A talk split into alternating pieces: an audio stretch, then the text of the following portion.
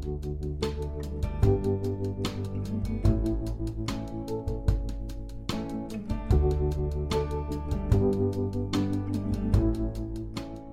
everyone, welcome to FM 343304.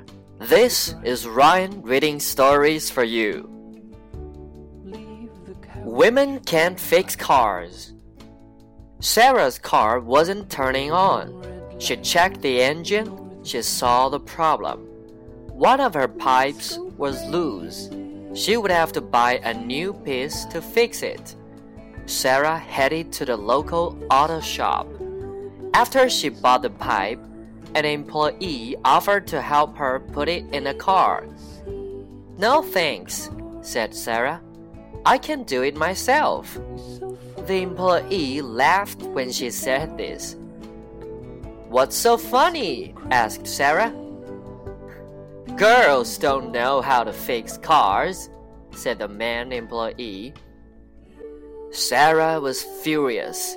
She almost smacked him with a pipe. Instead, she talked to his manager. Then, on her way out the door, she knocked a shelf over. I hope men know how to clean, she said.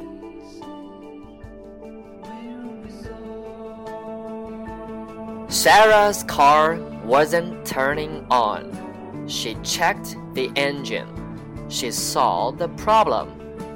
One of her pipes was loose.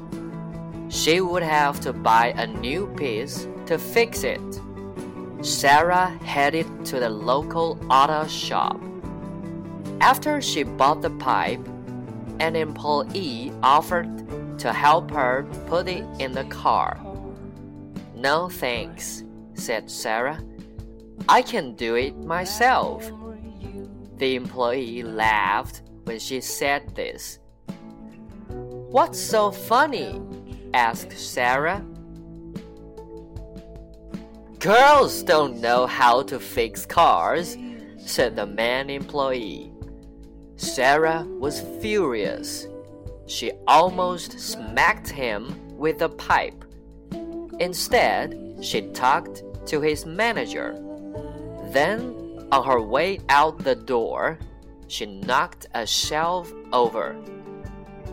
I hope men know how to clean, she said.